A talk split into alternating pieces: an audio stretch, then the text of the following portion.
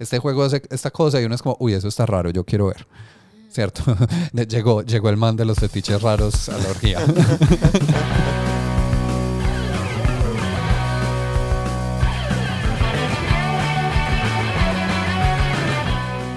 Bienvenidos al episodio número 76 del podcast de la mesa, el rol y sus atractivos. Yo soy Mari. Yo soy Alejo. Yo soy Santi. Y yo soy Andy. Hola, ¿qué tal? ¿Cómo están? Hola a todos. ¿Qué han hecho?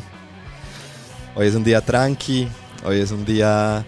Cero eh, especial, nada está pasando en el país en este momento. Cero estrés, solamente hay elecciones presidenciales en Colombia, tal vez las más importantes en los últimos como 700 años. Ajá, sí. pero Mentiras. Cero, presión. Mentiras, uno por creerse importante, pero... Sí, todos sabemos que hace 700 años no había elecciones antes. Claro que sí había elecciones. Sí, ¿Qué elegíamos? Elegíamos... Eh, ay, no sé.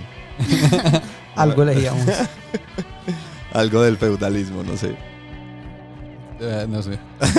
Esto se empieza a poner muy complicado porque, porque ajá, 1300.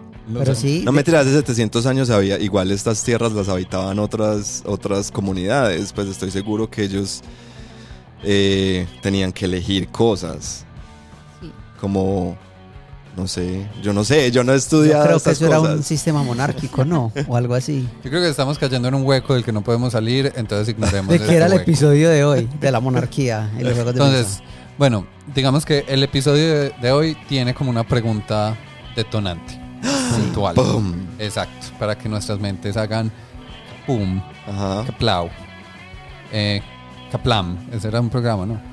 Kablam. Kablam. Era genial, era uno de mis programas favoritos de Nickelodeon.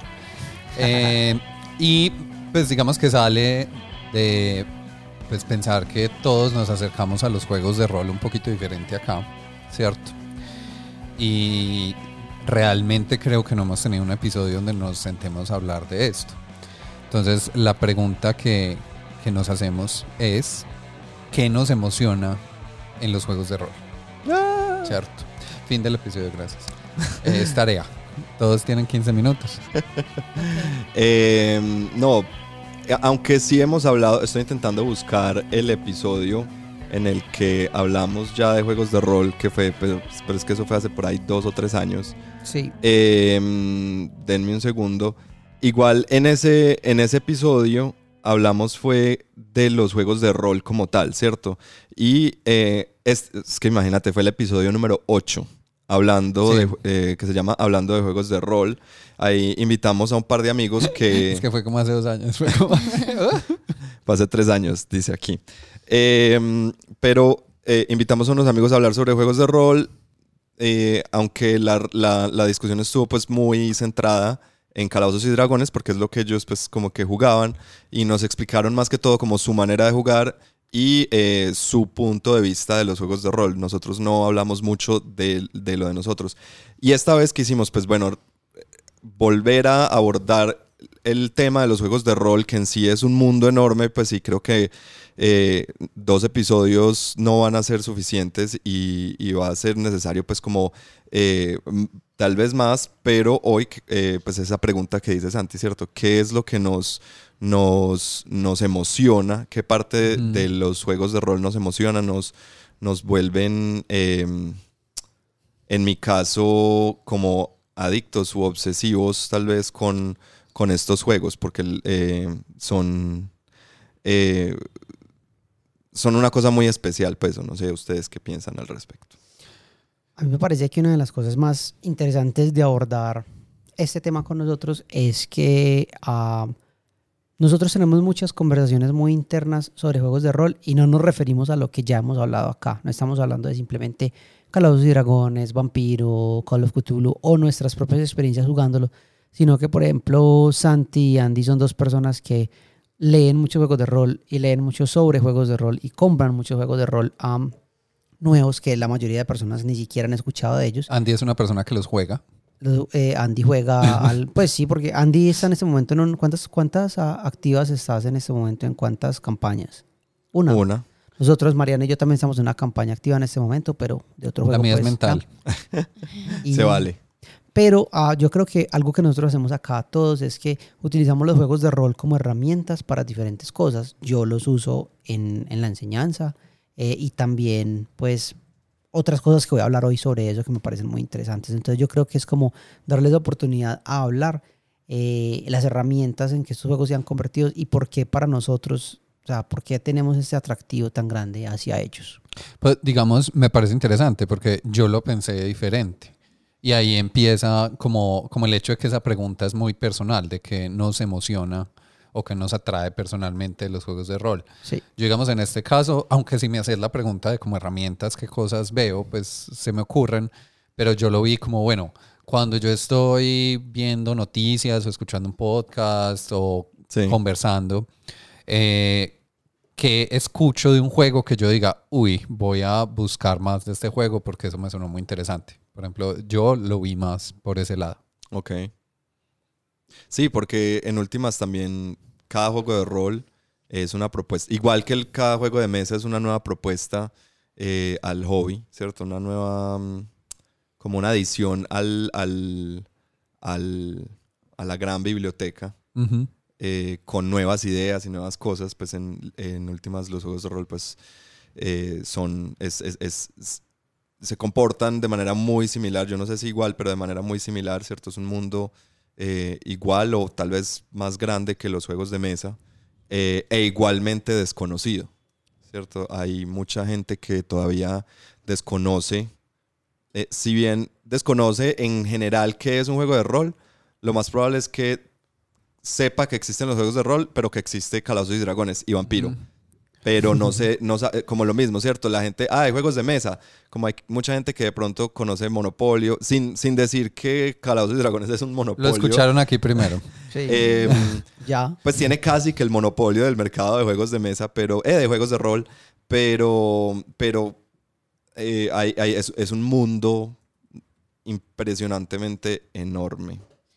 Yo, por ejemplo, nunca en mi vida había escuchado de los juegos de rol. Nunca. Para mí fue algo súper nuevo. ¿Yo hace cuánto estoy jugando? Nosotros empezamos, tú jugaste por primera vez en pandemia, cuando jugamos En pandemia. Quest. Quest. Sí, mucho había escuchado, creo que un- una sola vez en una película sobre los juegos de rol. Pues no sabía absolutamente nada. Cuando empecé a jugar, fue como un golpe frente al muro. Fue horrible porque me Ujú. sentí perdida, eh, no me gustó, sentía que eran demasiadas cosas. Yo quería intentarlo, pero Sí. no, era como que no puedo, no, no es para mí. Me sentí muy abrumada porque yo no sabía cómo ah, expresarme en frente a otras personas. Y eso Ujú. que ni enfrente, porque lo jugamos por, Por, por, Discord. por Sí, por Discord. Pero sin embargo no sabía cómo hablar, no sabía cómo actuar, no sabía si tenía que cambiar mi voz. O sea, fueron un montón de cosas en un momentico. Entonces, mi primer juego de rol no fue disfrutable. fue muy triste. Sí, esas primeras veces suelen ser traumáticas. Sí, digamos ese juego Quest que a, a Mari le, le dio muy duro esa primera experiencia. Eh, yo fue uno de los que pensó como que me parecía muy interesante. Incluso pues aprovecho, en este momento está gratis el PDF, Así. ¿cierto? Entonces lo le pueden pegar una mirada. La- ahí dejamos el, Dejemos el link, claro, para que lo porque este es un juego que, no, o sea, si a usted le gustan los juegos de rol, no se lo puede perder. Sí, Pero es estoy dispuesta a volverlo a jugar porque ya lo entiendo. O sea, al principio era, era algo que no entendía, era un mundo nuevo para mí. Yo no. No sabía- Es que, no es, que, es que yo creo que el problema tuyo no fue con el juego, No. sino con, con las mecánicas de lo que era jugar rol de entrada. Sí. Pues es que yo me imagino, o sea, uno entrar a jugar rol de manera virtual tiene que ser difícil. Pero hago una pausa y antes de que nos adentremos, eh, que veo que ya estamos pues empezando como en el- Adentrados. Ah, yo ya el- estaba como... eh, eh, es- Ah, a sumergirnos en Yo el también. tema. Yo quiero hacer una pausa para, para leer un par de comentarios de episodios anteriores Sí. que hace tiempo no lo hacemos eh, y me parece muy necesario. Eh, quiero leer sobre el episodio eh, 75 de ¿Por qué jugamos? Pablo Opaso. Eh, saludos de nuevo a Pablo. Un abrazo muy grande para ti.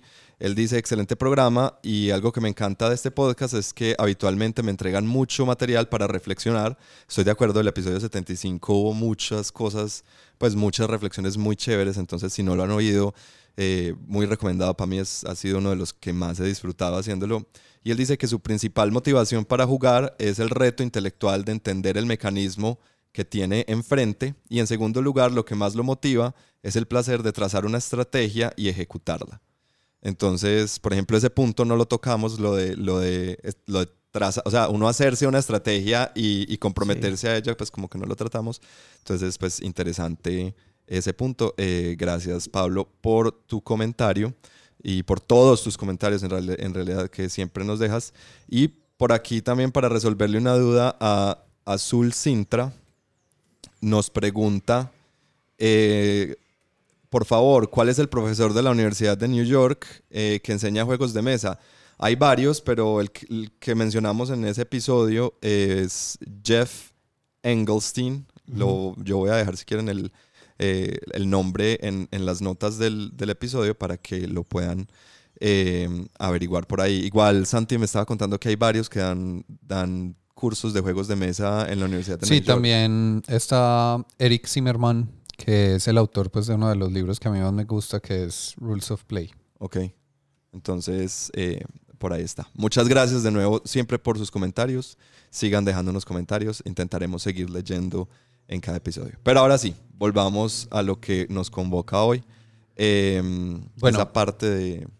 Yo estaba, eh, quería dar un poquito de contexto de, yo creo que podemos hacer eso porque también lo que decíamos, pues el- aunque el mundo de los juegos de rol es cercano al de los juegos de mesa, pues no implica que por uno estar en el uno tiene conocimiento del otro. Correcto. Sí. Entonces, por decir algo, Quest es un juego como de fantasía, ¿cierto? Eh, en, la, en la base.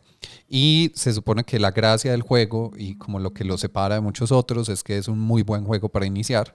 Eh, de pronto no para todos. Pero en el sentido que en reglas es muy, muy suave. Es muy básico en Cierto. reglas.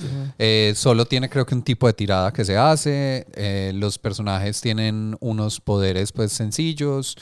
Y cada, después de cada partida hay como un sistema de progresión muy establecido, muy sencillo. No es como que ganas un montón de puntos de experiencia y después elegís cómo los gastar y cosas de esas, sino que te van dando poderes. Y a diferencia... Habilidades. Quest, Exacto. a diferencia de... Pues es que de nuevo, eh, como- así como en juegos de mesa, en juegos de rol existen estos juegos que son como juegos tipo, pues juegos de entrada, como lo que llama, como que la gente le llama a Catán como un juego de entrada a los juegos de mesa o a Carcassonne, ¿cierto? Quest sería como un juego de entrada a los juegos de rol por la simpleza de sus, de sus, de sus reglas, como decía Santi Sí. ahorita, pero con la, o sea, si bien es muy sencillo, eso también juega, o sea, eso puedes jugar a favor y en contra en que eh, en Quest, por lo general, las, las campañas, ¿cierto? En juegos de rol uno juega lo que llaman campañas, que son varias sesiones eh, que pueden durar incluso años, ¿cierto? Eh, años de jugar sesión cada semana o algo así. Las campañas en Quest suelen ser muy, muy, muy, muy cortas. Eh, pues porque el juego no está diseñado para, para, para sostener una campaña durante mucho tiempo, ¿cierto? Por ahora. Puede que después lo expandan, ¿cierto? Y que hagan, que hagan de pronto un quest avanzado, pero el quest que conocemos en este momento, al igual que otros juegos de rol de iniciación, son juegos hechos precisamente para introducir a, la- a las personas o para cuando se quiere jugar un juego que no, que no es, eh, que, con el que no hay que tener un compromiso tan grande como, como con otros juegos, como Calabozos y Dragones, por ejemplo. No, y Quest ofrece esa oportunidad de usar el juego como una caja de arena donde se pueda construir lo que uno quiera. Exacto. Eh, en ese ejemplo que, del que siempre hablamos acá sobre el juego que, que- que optimizamos en el colegio para enseñar eh, la novela de 1984 de George Orwell, utilizamos Quest. Y lo que hicimos fue que tomamos algunos de esos, de, de los, de los roles que existían en el juego, que eran muy universales, como por decir el, el guerrero o el, o el médico, pues el que cura, y los, los convertimos un poco a algo más moderno y también creamos roles nuevos como el hacker, ¿cierto? Una persona como que tuviera que ver ya más con tecnología porque este juego sucedía en un, en un mundo ah, virtual. Entonces, pero fue muy fácil convertir las cosas a eso porque Quest permite eso. Y además la amplitud del mundo que permite crear Quest también eh, vale a que cualquier cosa pueda ser adaptada a él. Algo que ya has visto por ahí te gusta o si quieres crear tu propio mundo en el cual quieras jugar. De pronto mm, me sentía así porque estaba muy nerviosa o algo así, pues tal vez no lo entendí, no sé, pero sí fue una experiencia maluca. Sin embargo, solamente he jugado una vez rol en, en persona y creo que me parece que es mejor jugarlo así, bueno, no sé, En persona, en persona. sí. Que esa vez eh, fue para la mesa de terror, Sí. ¿cierto? Que jugamos la, la llamada de Cthulhu. Y la idea es que fuera eh, eh, lo que se llama un one shot, que es como una, una sesión que empieza y termina. Pues es una sesión larga de varias horas, pero la idea no es que sea una campaña. Exacto. Creo que fue una de las veces que más disfruté jugar rol, porque siento que jugar rol es un poquito complicado eh, a la hora de manejar la hoja, los hechizos, todo. Pues no sé, para Ok. mí. Tiene un... O sea, si te estoy entendiendo bien, el- la, eh, la complejidad de los juegos de rol es la administración como de, de las cosas, ¿ok? Sí, sí, sí. ¿O qué es lo complicado? La administración de las cosas y que son muchas cosas. Bueno, Sí. Y a medida que el personaje va subiendo de nivel, son muchas más cosas. Sí. Entonces, eso me parece que es un poquito complicado. Sin embargo, es lo que le da vida al juego. Sí. Mm, pero, pues para mí, no sé si es porque apenas estoy empezando, no he jugado mucho rol, pero lo siento así. Sí, sí. Y, y por un lado eh, le agregas también el, el aspecto social que para algunas personas puede ser difícil y es que en un juego de rol, o sea, la- cuando la atención está en vos jugando un juego de mesa, es porque estamos esperando que hagas tu turno. Entonces debemos mover unas fichas, hacer unas acciones, ganar unos puntos, listo. Pero en un juego de rol, cuando la acción está, eh, o sea, cuando, sí, cuando la atención está en vos, estamos esperando un, una actuación, ¿sí me entiendes? Sí. Un personaje. Entonces es más como, no es Mariana, es Balchi, la, la, la ¿cómo es que es? La druida, ¿cierto? Conchi. Entonces la vemos a ella qué haría, ella qué dice, ella cómo actúa, ella está actuando como un personaje, entonces eh, es también como una obra de teatro pequeñita, una actuación que uno está poniendo delante de, de, de estas personas y eso obviamente yo diría que, que también tiene cierto aspecto que puede generar, eh, no sé, eh, eh, nervios, Sí. ah, Eh, pena. y estoy de acuerdo con eso, porque yo siento que con personas que no conozca, no soy capaz de jugarlo. Pues no soy capaz de jugar rol. No, Sí. no, no me sale, no, no soy capaz, me pongo nerviosa, no quiero jugar. Pero ¿sabes por qué? Yo creo que ese es, ese es, es el hecho de que, a diferencia de los juegos de mesa, bueno, aunque hay, hay- hay algunos juegos de mesa que también lo hacen, pero no tanto, es el juego de rol te pone, o sea, te pone el spotlight, así, Sí, ¿cierto? claro. Llega un punto en que te Toda la iluminan atención, ajá. y todo el mundo voltea a ver tú qué dices, tú qué haces, ¿cierto? A diferencia de en un juego de mesa, sí, o sea, si, si Mario está tomando su turno y, y- y de pronto yo sé que es un turno largo, pues yo puedo ir y, y me voy y pues, eh, o estoy haciendo otra cosa, ¿cierto? Peor jugador del mundo. No, Deja uno mientras- solo. Mientras hace y luego yo llego y, hey, ¿qué- eh, ¿en qué vamos? Pues, o, o quién va, ¿cierto? En, en un juego de rol, no. En- entonces, en un juego de rol, listo, esa atención va cambiando, pero por lo general es enfocada. Sí. Esa atención enfocada siempre en, en lo que está haciendo uno o dos personajes. Y eso puede ser muy intimidante, Claro. sobre todo, como dice Mari, cuando, uno, cuando es con gente que uno no conoce. A mí me Para parece mí que... el- ah, perdón, habla. No, iba a decir que de todos los juegos, ah, yo creo que los juegos de rol son los que tienen ese aspecto, el- el- en el aspecto social e interactivo con los demás jugadores, creo que son los que más, más fuerza cargan y que más pesado es interactuar o lidiar con ese aspecto, diría yo. De todos los juegos son esos. Ujú. ¿Pero qué ibas a decir tú, Mari? No, que para mí el momento más incómodo del juego de rol es cuando, ¿y, qué- ¿y tú qué vas a hacer? Y uno es como, Dios, ¿qué voy a hacer? pues, Tengo pues sí. tantas cosas. Sí, tengo tantas cosas. eh, en ese momento es como, son muchas cosas, tengo que estar pendiente de qué cosas. Entonces, bueno, si uno no es juicioso mirando lo que tiene, buscando lo que uno tiene, lo que puede usar, se pierde en el juego. A mí, digamos, con lo que decían, que creo que tiene que ver con eso, con el lado de la actuación, porque creo que es difícil como llegar a ese punto de voy a actuar como mi personaje y no, yo, no como yo, Santiago, lo haría en esa situación. Y me gustan mucho los juegos que en el mismo sistema de juego te ayudan a tomar esas decisiones de personaje. Sí. Eh, que creo que es como el sentido de los arquetipos, como que a veces lo más fácil de la vida es jugar a ser el bárbaro, porque el bárbaro solo quiere una cosa, Sin mente. ajá, sin mente, y es pelear. Como nuestro presidente. Eh, entonces, entonces, claro, a mí en los sistemas me gusta mucho cuando es como, mira, ese es el tipo de cosas que tu personaje hace. Entonces, eso me da como, como una especie de brújula para tomar decisiones de qué haría el personaje. Mientras que otros sistemas que lo que hacen muchas veces es, estas son las cosas en las que es bueno tu personaje, ya depende de mí cómo juego ese personaje y uso sus habilidades, pero me está dando mucha responsabilidad a mí como de actuación y no me está restringiendo mucho. Entonces, por ejemplo, yo ahí estoy un poquito pues como con Mari en ese sentido. Los juegos que simplemente me dicen, mira, pues vos tenés estas habilidades, todo bien. Eh, no, pues para mí yo necesito más restricción. Ya. Porque si no, siempre, siempre que estoy actuando, yo siento, "Ah, pues que estoy jugando muy Santiago. Necesito como jugar más a, yo no sé, eh, Jefferson. Dorlax el bárbaro. Pero a mí me gusta, en cambio a mí de los juegos de rol me, me atrae más eh, los juegos que me permitan ser más eh, inventivo, pues que no me, que no me pongan tantas reglas.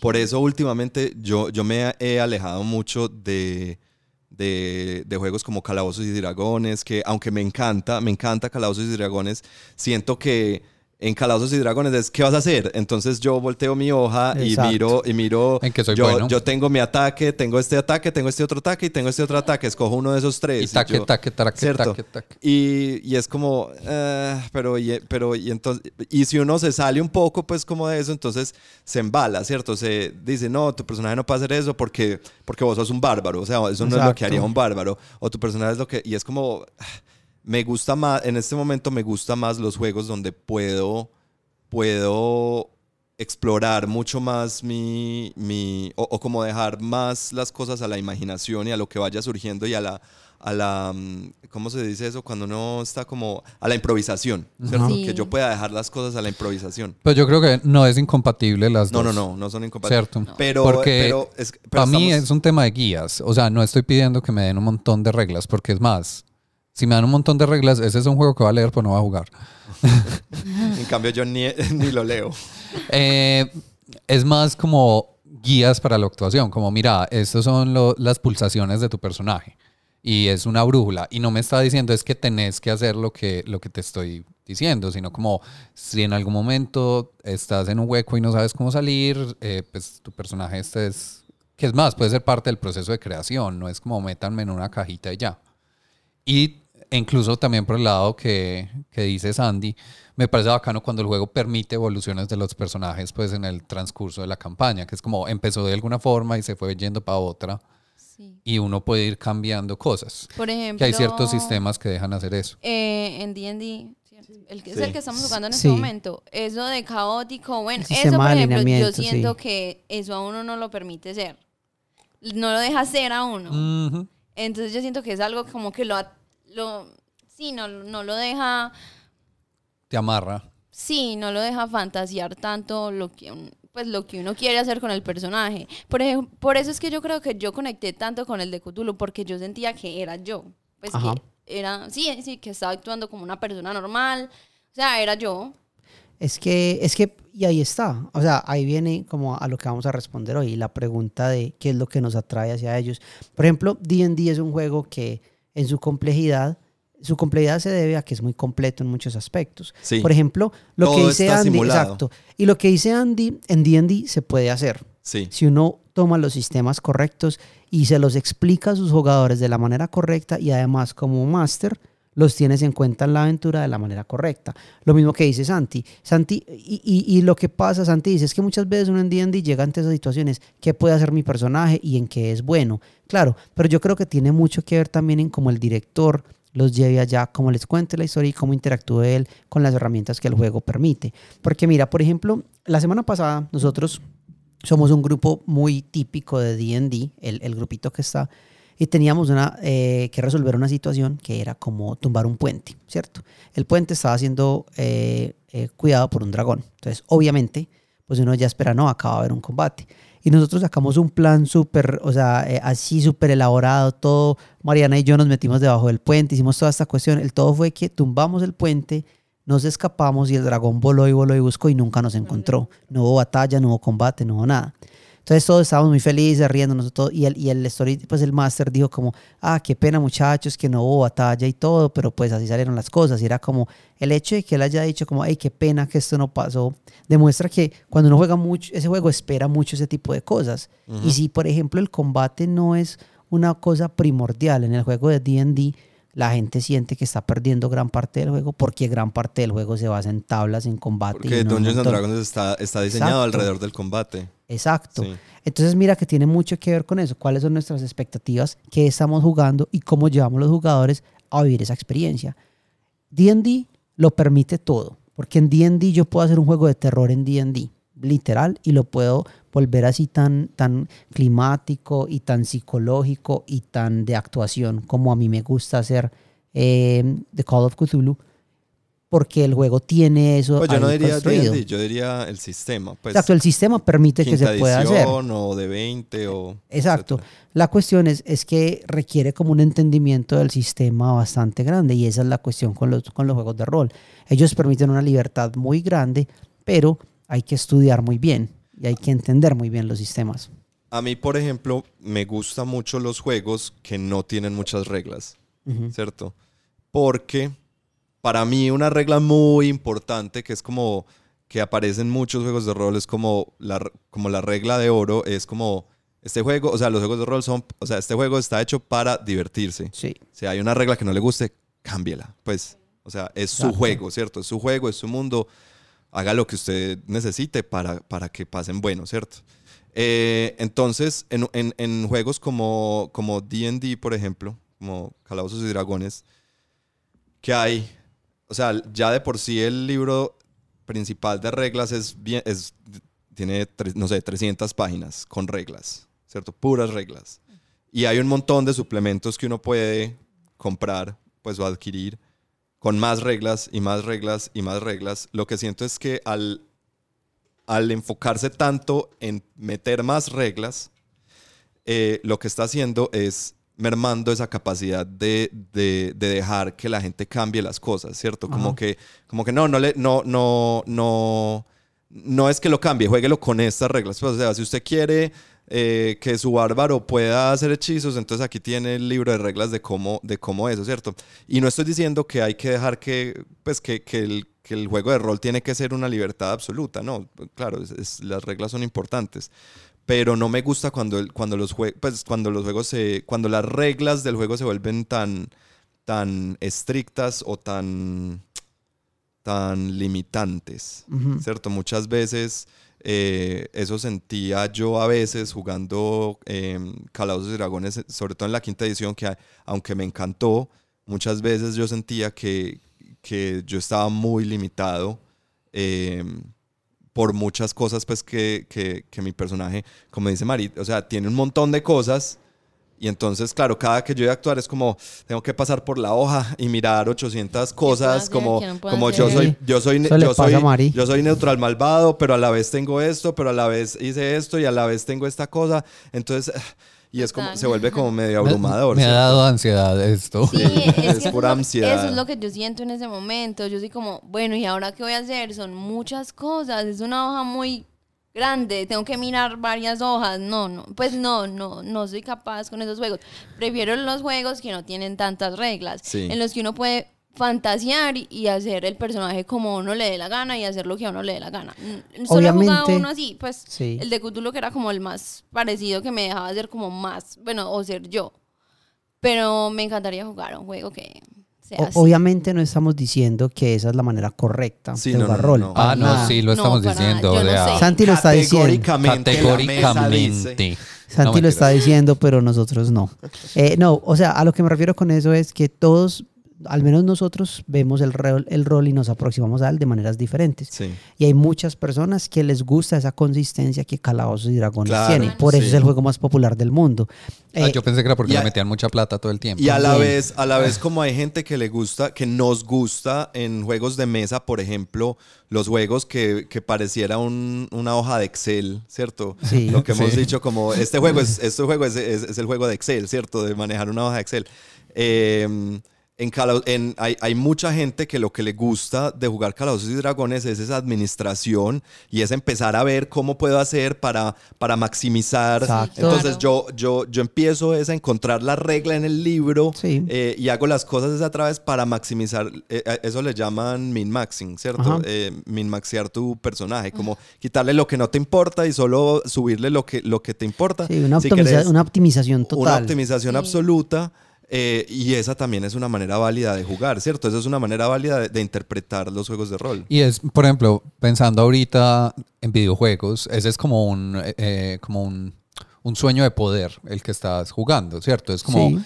yo no necesariamente quiero jugar el juego para estar sometido a una historia increíble, no sé qué, no, no. Ajá. Yo quiero ser Yo el quiero matar, putas, sí, exacto. ¿cierto? O sea, que, que eso es, o sea, eso es divertido también. Claro, sí, sí, sí. Cierto, de pronto nosotros en rol específicamente, pues no es como lo que buscamos explícito, pero a la vez es muy bueno cuando uno, sea el que sea el sistema, hace esa tirada o ese momento en que uno hace una cosa impresionante y salva a todo el mundo y es como, "Ujú, yo lo hice.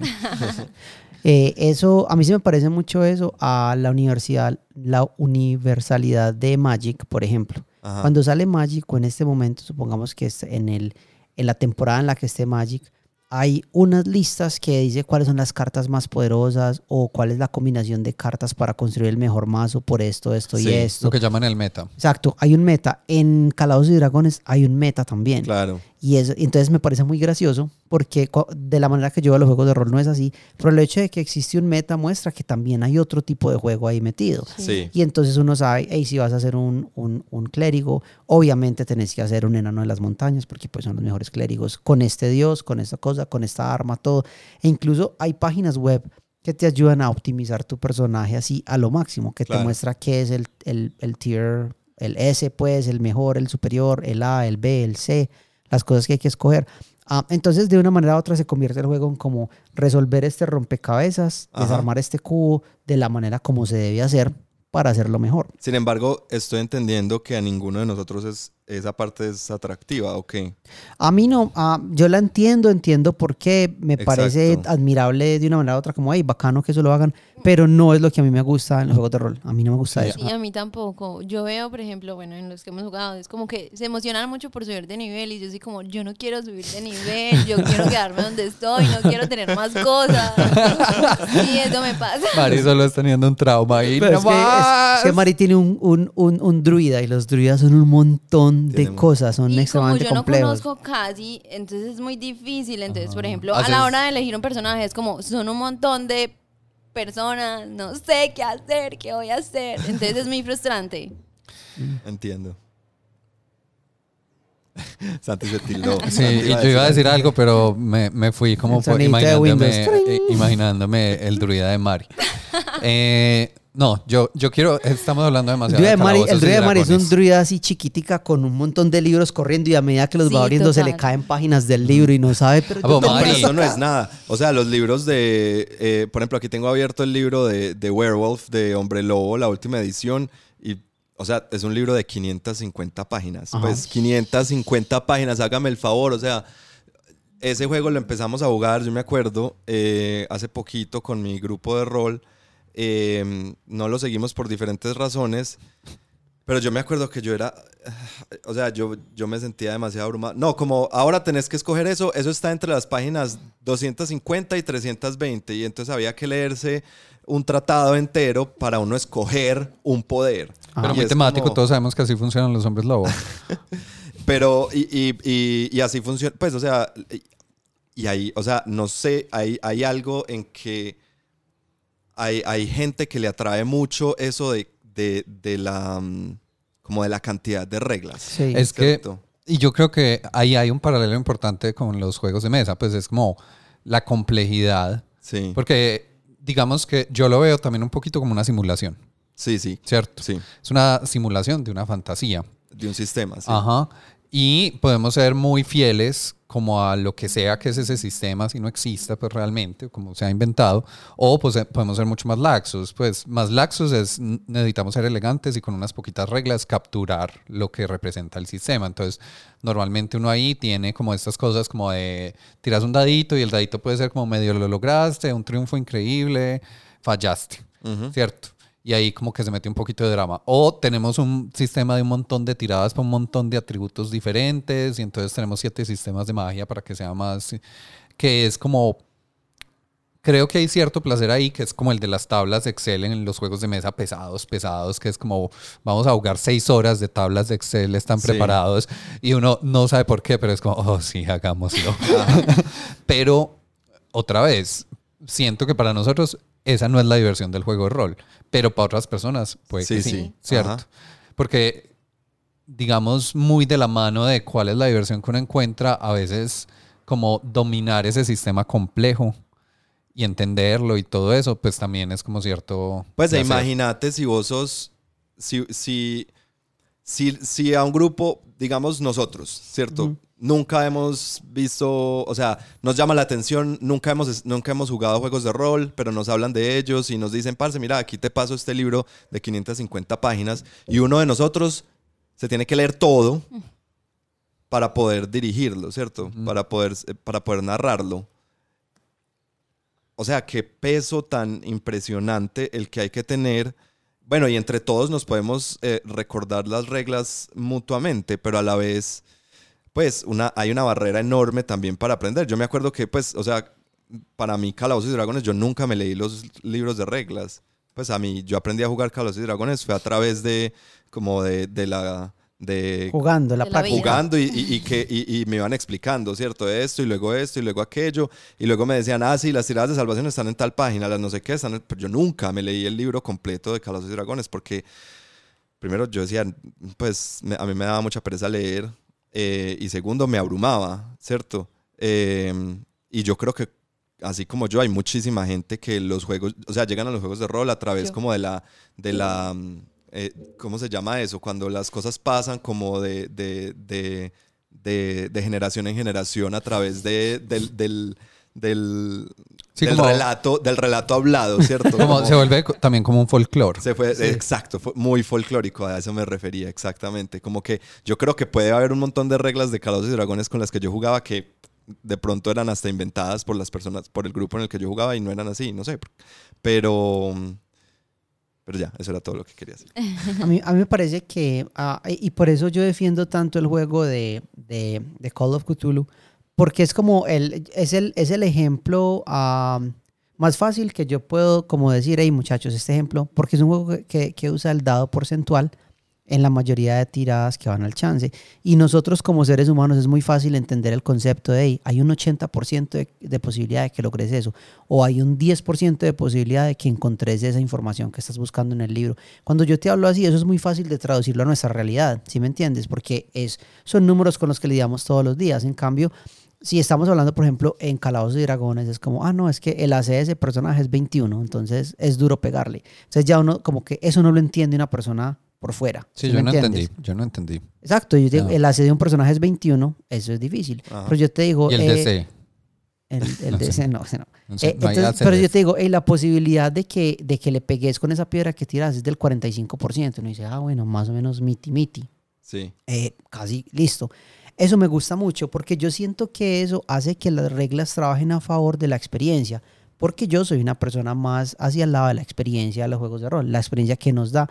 Eso me gusta mucho de, de Cthulhu. Y también, obviamente, no es justo esto, pues obviamente eh, Cthulhu se juega en un, en un setting que es como nuestro mundo, por decirlo así. Así lo juegues en los 20 o en los 30, en los 50 o, en, o moderno, es nuestro mundo de una forma u otra. A mí por eso, y ahí yo discrepo de Mari cuando hablaba que le gustaba, que le había gustado mucho, pues que porque podía ser, podrías, eh, que, que, que podías ser tú misma en ese juego, ¿cierto? A mí me gusta abstraerme, ¿cierto? Me gusta irme para otro lado completamente distinto. Por eso la llamada de Cthulhu no es mi juego favorito Ajá. porque se juega en este mundo, Exacto. ¿cierto? Y uno juega a ser una una persona común y corriente que está... bla, bla, bla. Eh, A mí me gusta ser un hombre rana que Sí, tiene cuatro brazos, ¿cierto? Porque... Pero eso, pero eso es muy bacano que Sí, exista eso, porque, exacto. porque yo veo tu punto y digo, sí, es que yo entiendo por qué eso te gusta, Ajá. ¿cierto? Y, y, y a pesar de que eso es muy bacano, si yo tengo que escoger entre ese sabor de helado y ese sabor de helado, a mí me encanta. El helado. a mí me encanta el helado de, de, de, de llegar a mi casa normal y, a la- y darme cuenta que la puerta está abierta. Y no sé por Ay, qué. ¿y ahí empieza el compras ese misterio. helado? ¿En Exacto. A mí, a mí me encanta eso. A mí me encanta que Marca nosotros, nosotros nos sentimos, o sea, que Cthulhu nos da este mundo donde nos sentimos seguros en la realidad que creemos entender como nuestro día a día y algo pasa y lo cambia todo. Por, por eso me encantaba Cuentos de la Cripta y, y- y La Dimensión Desconocida, porque era ese, ese, volcar la realidad. Sí, obviamente. Cuentos de la Cripta, el, el- del chombo. Eh, no yo iba a decir algo. A mí también me gusta lo de fantasear, imaginarme que soy, no sé, una mujer dragón, no sé, cualquier cosa. Pero lo que no me gusta es que sea tan complicado tener, o sea, ser Ya. eso implica que tienes muchas cosas, muchos poderes.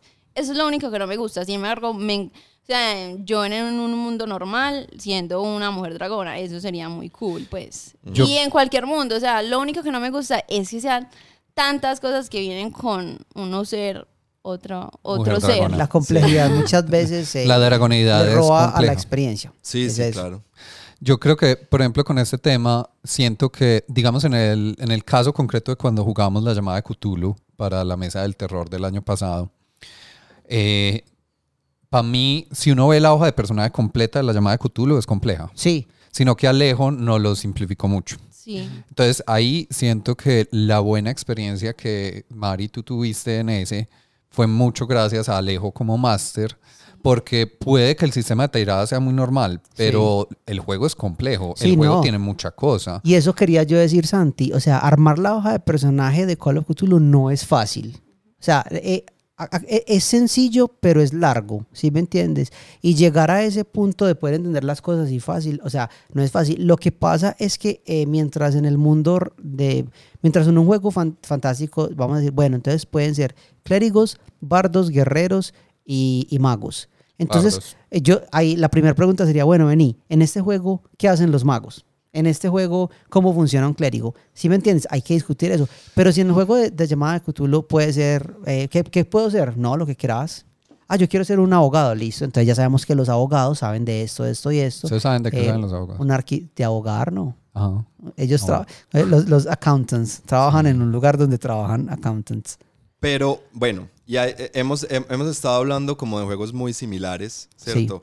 Calabozos y Dragones, eh, Werewolf, eh, La llamada de Cthulhu, en el que son sistemas muy tradicionales, eh, en los que son...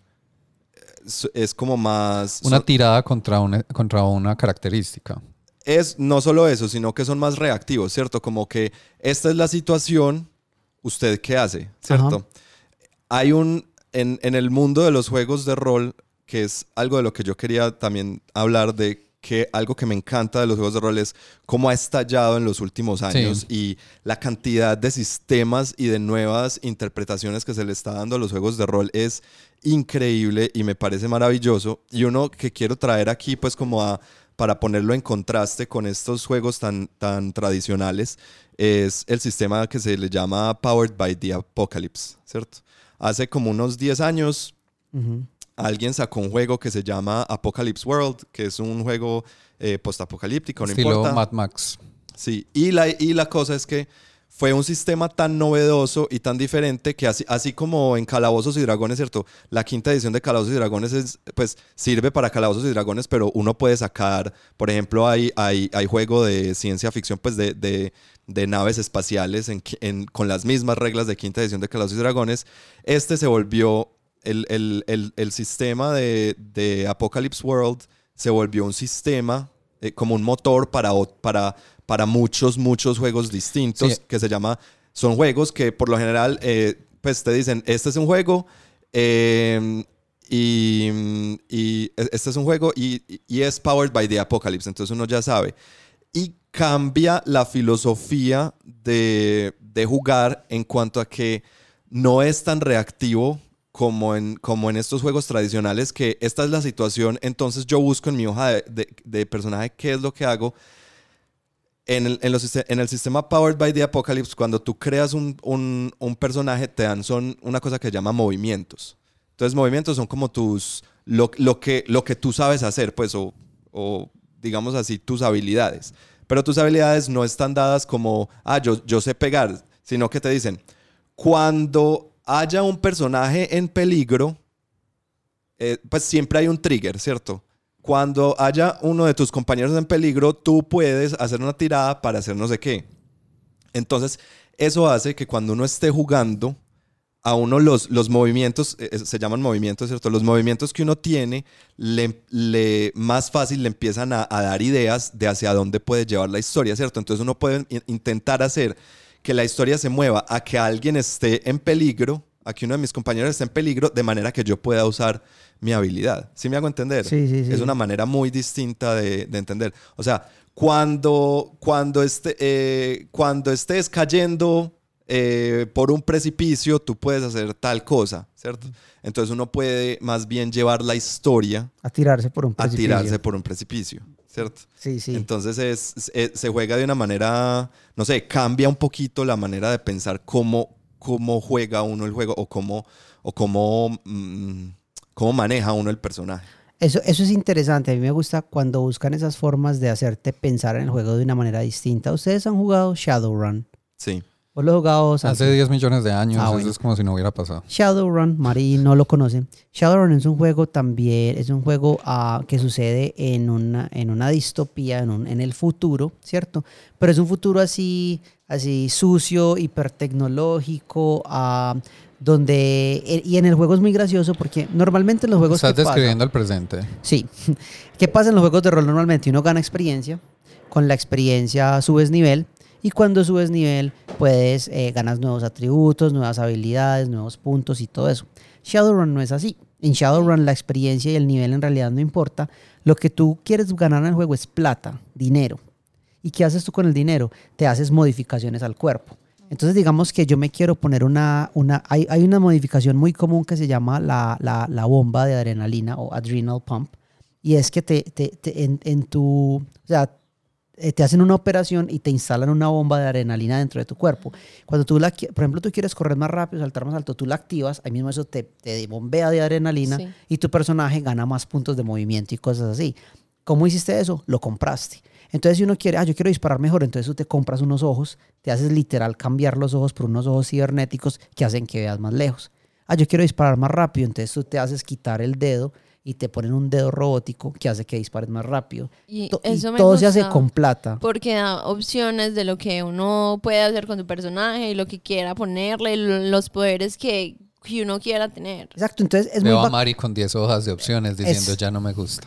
Pero es muy bacano porque, o sea, al principio Yo no del juego, hacer eso. o sea, al principio del juego tú recibes una cantidad de plata. Ok. Tú tienes, eh, no sé, 50 mil dólares. Ujú. eh, ¿Qué te quieres hacer? Entonces tú empiezas a mirar las operaciones y dices, ah, mira, esta hace que me cambien los ojos para que pueda ver en la oscuridad. ¿Cuánto vale tanto? Y tú te la pones. Y tu personaje se va modificando, modificando así cada vez. Entonces, la razón por la cual me gusta es porque es lo mismo que otros juegos, pero te hace pensar al respecto de una forma distinta. Es yo compro dinero, con dinero me mejoro y con estas mejoras que yo tengo, pues mi personaje se vuelve más poderoso. Pero uno que busca en lugar de experiencia es dinero. Es lo mismo, o sea, en Calabozos y Dragones uno que quiere la experiencia para ganar más habilidades. Aquí es el dinero para comprar O esas sea, es lo cosas. mismo. Todo esto para decir que es lo mismo. Sí, pero yo digo es que es muy importante el, el- el frame of mind o cómo, o cómo se le Sí, vende la idea a las personas. Sí, sí, sí. Es lo mismo, pero es lo que decía ahora, uno está tirando dados y en realidad es una cuestión de posibilidades. Pero es más fácil, yo te digo, hey Andy, tenés un 80% de lograrlo.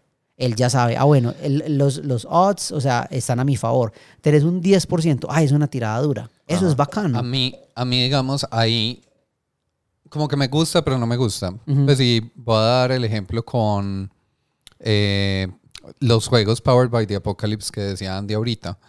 Eh, el sistema de tiradas de ese juego es simplemente 2 de 6 sumados, ¿cierto? Entonces va entre 2 y 12. Y siempre tienen como los mismos, normalmente, pues, como las mismas posibilidades. Es como si sacas entre 7 y 9, eh, tuviste éxito, pero algo con una complicación. ¿cierto? Si zapa- sacas de 9 en adelante no sé qué, menos de 7 no sé qué, pues como cosas así. Pero entonces en ese caso no es una probabilidad uniforme, que es el caso, digamos, de, de estos porcentajes que estás diciendo Sí. de la llamada de Cthulhu, sino que es más o menos, pues, esto- estoy hablando solo en este punto, pues la Ajá. probabilidad es como un triángulo. Sí. Entonces el 7 es el número más probable, seguido Sí. por el 6 y el 8 y así va. Eso es como un, un bell curve, ¿no? Es la versión más primitiva de una gaussiana, una curva de Bell. Sí. Eh, pero la cosa es que, claro, entonces está diseñado el sistema de tiradas para que lo que más va a pasar, porque es lo más probable, es que tengas éxito con una complicación. Ujú. Y eso lo que hace es, el mismo sistema tiene como dentro de, dentro de sí drama. O sea, porque siempre va a haber complicaciones.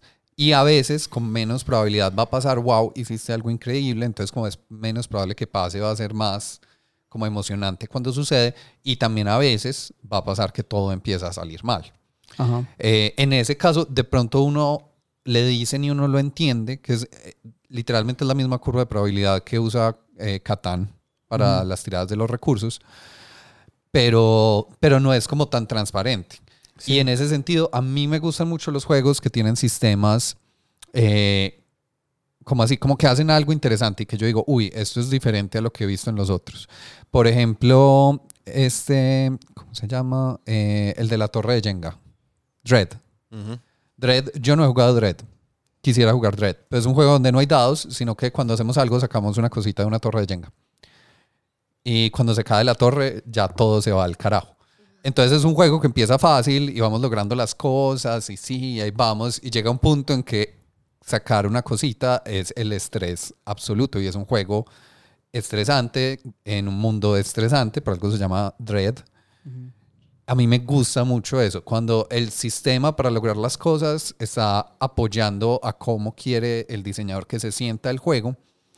Que, o sea, muy bacano la llamada de Cthulhu y todo, pero el sistema de la llamada de Cthulhu no genera horror y no genera drama, es un sistema muy plano. Ujú, Me gusta que los juegos modernos están dentro del diseño de los sistemas, incorporando la experiencia de cómo queremos que el juego sea. Sí, exacto. A mí esa parte, especialmente cuando veo un juego que es como, este juego hace esta cosa y uno es como, uy, eso está raro, yo quiero ver. ¿Cierto? Llegó, llegó el man de los fetiches raros a la orgía.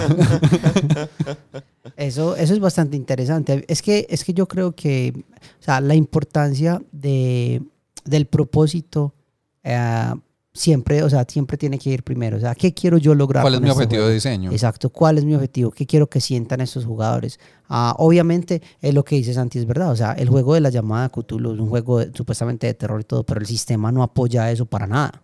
El sistema no tiene algo que uno diga, claro, mira, acá está el terror.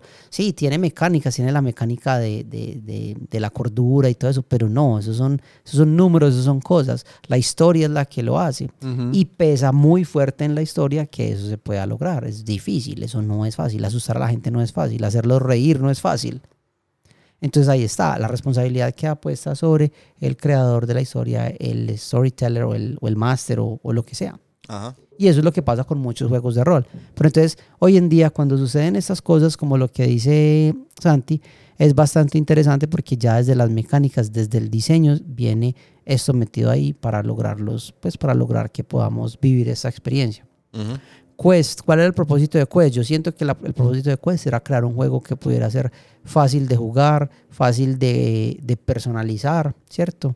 Y fácil de disfrutar sin tener que tener estas, todas estas cosas que, que hacen que los juegos pesen y sean complicadas, sino ir directamente a lo que para ellos es la, la parte más importante y es poder contar una historia y vivirla, ¿cierto? Supongo yo. Y en ese caso yo también lo veo como un juego que te lleva un poquito de la mano, ¿cierto? Sí, O sea, claro. tiene encuestas, es un dado de 20 y tiene, aunque no tiene este tema de, de la curva de probabilidad, pues es uniforme. Todo tiene la misma. Sí tiene que, bueno, 20 es un triunfo, 19 a 11 es un éxito, 6 a 10 es como, uy, algo complicado, 1 a 5 es un fallo y 1 es una catástrofe. Entonces uno ahí ya sabe más o menos qué quiere el diseñador que suele pasar en los conflictos, ¿cierto? Aquí, o sea, de 6 a 20 podés tener lo que querías, sino que de 6 a 10 no va a ser tal cual lo querías. Eso me recuerda, hay un juego muy bacano que se llama Torchbearer, Sí. em, que es Torchbearer, pues eh, eh, eh, mm, El que lleva la antorcha. Ese- pues, sí, eh, se traduce como el que lleva la antorcha y la idea es, somos un personaje, personajes típicos de Calabozos y Dragones, ¿cierto? Y nos estamos adentrando en un, en un calabozo. Sí. Y entonces, bueno, ¿quién lleva la antorcha, cierto? Y la antorcha es un elemento Claro. importante eh, y hay que pasar la antorcha porque es- estamos en un, en un mundo completamente oscuro. Lo interesante de ese juego es que tiene, tiene esta regla que se llama eh, failing forward, Ajá. ¿cierto? Eh, fallando hacia adelante. ¿Qué quiere decir? Que cuando vos intentas algo, haces la tirada, pero listo, si lo logras, pues lo lograste, bacano. Si no lo lograste, igual te da un incentivo, o sea, creo que eh, te da un más uno para otra tirada después o algo así. La idea es que no te quedes ahí estancado y incluso, o sea, tomándolo desde la filosofía de cuando uno falla, uno también aprende, ¿cierto? Uno aprende Sí. a que... A que a que, a, que a, a- a cómo después puede hacer las cosas mejor. Entonces te, te da un- un- unos recursos cuando fallas que después más adelante puedes usar para hacer las tiradas más, más fáciles. Entonces ese, esa manera también de entender el juego de, con el failing forward, ¿cierto? Eh, me parece, pues mira que son nuevas, nuevas, nuevas maneras de entender los juegos de rol a diferencia de, de estos tradicionales que hablábamos de Calabozos y Dragones, que es como un éxito o no, o, lo, o lo- tal vez lo que tenían era como una, ¿cómo es? Un- una, una pifia o un, o un crítico, ¿cierto? Sí. Ah. Sí, mucho. O las, la- Sí. las tablas del Señor de los Anillos. O las Uy, tablas. señor de las tablas. Pero, pero estas es, es como maneras distintas de entender incluso la tirada de los dados, ¿cierto? No solamente eh, diferentes resultados, sino que eh, la- las tiradas las vamos a interpretar de manera distinta y va a haber como diferentes umbrales ahí. Eso me, es, esa parte me, me gusta mucho cuando, cuando el juego propone nuevas, nuevas, nuevas formas de, de, de eso. Que incluso me recuerda un poquito, no, aquí puede que esté pues parafraseando horrible porque ya ni me acuerdo bien, pero en, en la última edición de Vampiro, la forma como tratan, vampiros se supone que es muy central, pues somos vampiros y los vampiros tienen una bestia dentro de sí que es como esa sed de sangre y de, Sí. sí, de alimentarse que pierden el control en algún punto. Sí.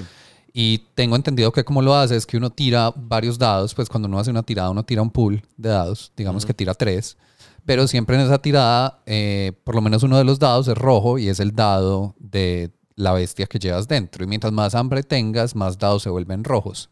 Ah, y si ok. pasa algo con esos dados rojos, ahora esta parte es creo que controversial, pero pasa algo así como que pierdes el control de tu personaje. Ya. Y el máster te dice tu personaje qué hizo cuando la bestia como que le quitó como ese pedazo de Claro. humanidad y de control. Le quita la autonomía o la... Ajá. Sí. Pero me gusta mucho ese tema que es muy visual, que es tengo mi pool de dados y yo veo cuántos rojos hay y yo sé que estoy llegando al punto donde voy a perder el control. Ajá. Y yo estoy, puede que no entienda completamente las probabilidades de qué va a pasar, pero tengo igual eh, un sentido, una retroalimentación de, Sí. uy, que también va generando entonces ahí emociones en los jugadores, Claro. de uno sentir que va a perder el control, que es como sucedería, entre comillas, temáticamente, pues con el vampiro. Sí. Eh, no lo he jugado, sé del sistema, pero otra vez, a mí eso es de las cosas que me emocionan. Cuando Sí, veo como, uy, eso está interesante. Ujú. El sistema de World of Darkness también es muy interesante. Y lo que me gusta mucho de World of Darkness es que ellos tratan como de que todos estos juegos sucedan en un mismo mundo, ¿cierto? Entonces, en ese mundo, si te gustan los vampiros, puedes jugar Vampire, pero existe en el mismo mundo. En el MCU. Eh, sí, Eh, eso. Sí, obvio. en el WOD. Entonces, eh, y están los cazadores, están los magos, están los hombres lobos, están los demonios, los ángeles, un montón de cosas. Entonces me parece muy interesante eso, pues al menos de una forma u otra el sistema es. La cuestión es que no, obviamente no va a haber un balance entre estas criaturas. Hay criaturas mucho más poderosas en muchos aspectos que las otras. eh, y a la hora de mezclar personajes que supuestamente el juego lo promueve, ah, no siempre funciona pues de la mejor manera. Pero una cosa chévere del juego es que el juego también promete como esa habilidad de, de, de, de crear tu mundo como quieras ahí. Hay un montón de poderes, hay un montón de cosas, hay personajes híbridos, hay cosas que se pueden hacer. Y unos sistemas más que otros permiten esa libertad. Por ejemplo, los cazadores, que son seres humanos comunes y corrientes, Que se casan. que, que de alguna manera eh, pueden utilizar sus poderes para herir a estas criaturas eh, más allá de lo normal, ¿cierto? Entonces ellos tienen otro sistema Y lo bacano es que este sistema en particular pues permite como mucha libertad a la hora de crear los personajes y es bastante interesante. Y, y uno en ese mundo también puede ser un personaje normal, empezar como un personaje normal antes de que algo te pase, porque la historia antes de tiene mucho que ver con quién eres cuando te conviertes en algo, te unes a algo, cosas así. A mí particularmente World of Darkness, no, no, no. He, intentado varios juegos de World of Darkness. Eh, Mago me ha parecido in- interesante, aunque hay algo, yo no sé, no, no logro conectar con el sistema de World of Darkness. Se me hace que... mm, Se me hace un poco... eh, no sé, como... Acartonado. No sé. Estoy yo no sé. palabras. Sí. Complejo. No sé cómo, pues porque entonces está Tímido. hay una lista de un montón de, de, de habilidades de, de cada persona, ¿cierto? Voy a intentar buscar a ver si tengo por aquí. Sí, La, entonces las habilidades puede ser, por ejemplo, qué tan alerta eres, qué tan atlético, pelea, empatía, eh, expresión, no sé cuántas. Entonces uno es uno como intentando modelar su personaje con un montón de un montón de stats. Pues si ya las las las seis de Calabozos y Dragones me parece que es complejo. Ahora con este es como, güey madre, tengo tantas y cada una de esas habilidades cosas". se lanza con un atributo. Sí, exacto. Es- entonces, Y lo, pero lo peor es que uno, o sea, y entonces uno se gasta tres horas eh, repartiendo puntos en esas habilidades y resulta que hay, una, hay algunas habilidades que durante Sí, no usar muchas nunca. sesiones nunca la usas. Nunca. Y uno es Y hay una habilidad que tú no tienes, pero que otros sí tienen, que la, se usan una y otra y otra vez. Ahora, de pronto, ¿eso es problema del diseño? No sé. ¿Es, ¿Será problema del máster? No sé. Pero ahí hay un problema, ¿sí me entendés? Eh, Y el, y el sistema lo permite, ¿cierto? Entonces, Claro. eh, yo le echo más culpa pues al sistema. Eh, entonces, no sé, como que mm, se me hace... Siempre, siempre entro, entro como, como, no sé, como prejuicioso cada vez que, cada vez que va a jugar un juego sea, de muy of juicioso Darkness, anti- anticipadamente. Ex- Exacto, no, ese me- sistema es muy problemático. me- me- Es que me- yo creo que eso es lo que me pasa a mí. Yo siento que el- la campaña que estamos jugando en este momento es ese sistema. Son un montón de habilidades que tengo, pero sé que no las voy a usar todas. Entonces, ¿para qué tengo todo eso? Me estresa verlo. Correcto, Ajá. sí. Sí. Como que para qué, ¿y para qué me ponen a, a- a- a- gastar energía y emoción en, ay, le voy a poner entonces tres puntos a, eh, no sé, a firearms, a armas de fuego, si nunca voy a usar un arma de fuego, ¿cierto? Eh, listo, sí, el, el, el máster o el narrador debería pues como mirar las habilidades de sus personajes y de pronto diseñar el coso, pero me parece que es una sobre, eh, sobrecomplicar una cosa, ¿sí, me entendés?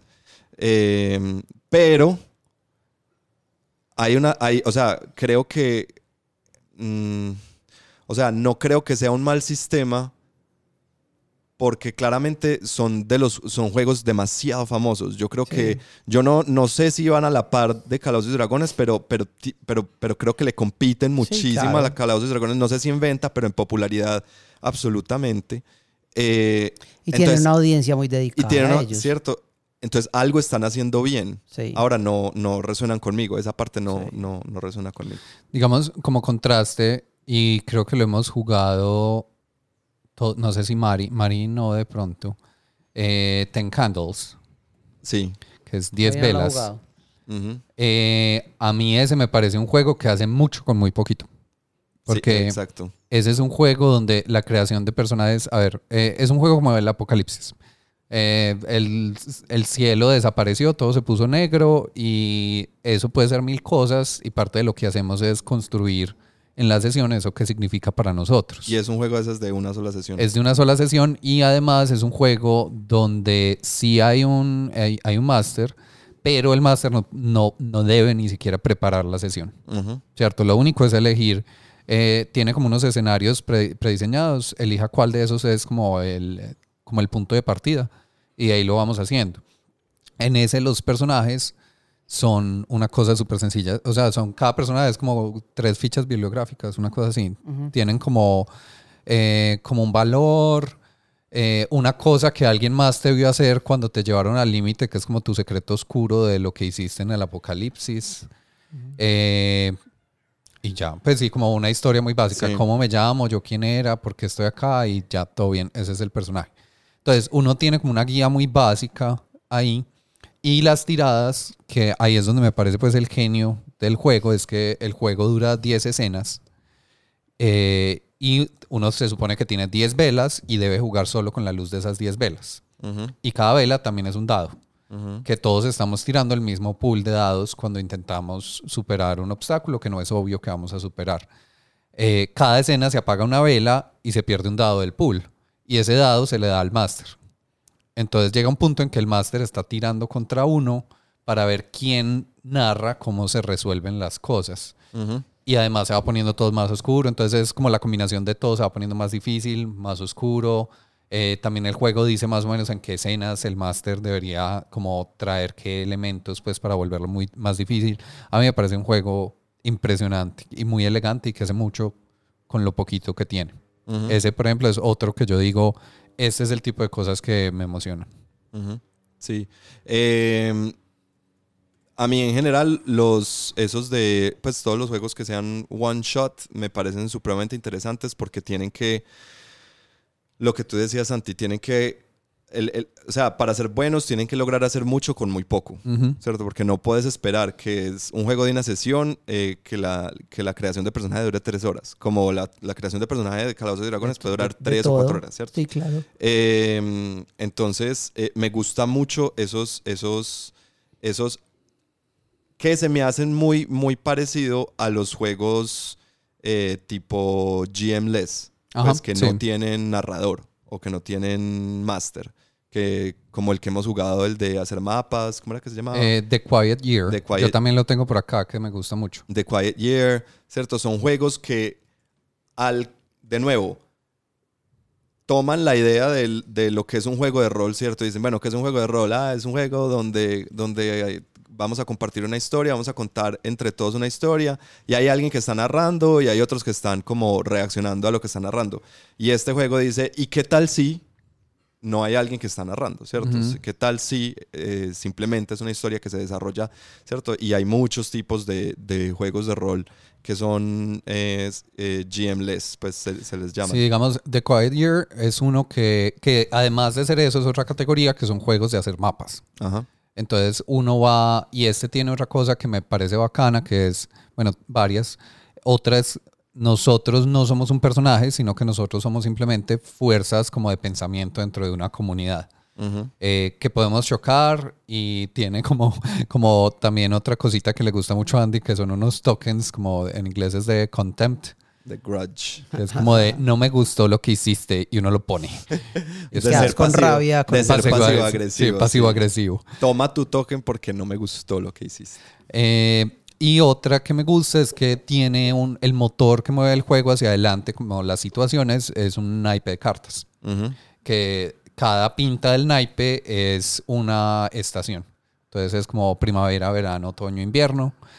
Y depende de la carta que se saca, es cuál es la situación que tenemos que resolver eh, como comunidad, como en esa ronda. Entonces tiene, tiene como un tema de, como de una estructura un poco cercana a los juegos de mesa, pero tiene elementos de rol y empiezan a ser como unos juegos híbridos.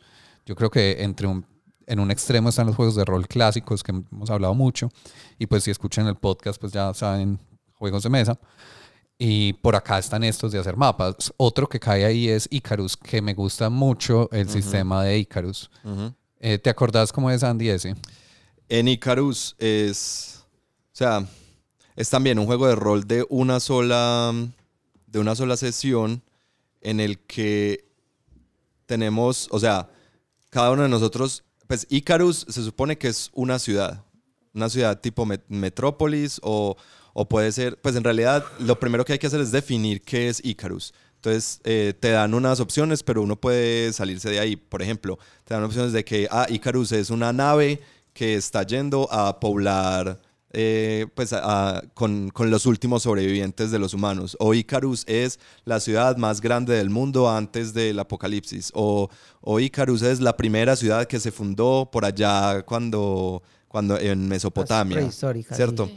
Eh, bueno, eh, entonces uno primero de- define qué es Icarus. Luego cada uno define, uno tiene, cada uno es un- un- una persona importante en Icarus, ¿cierto?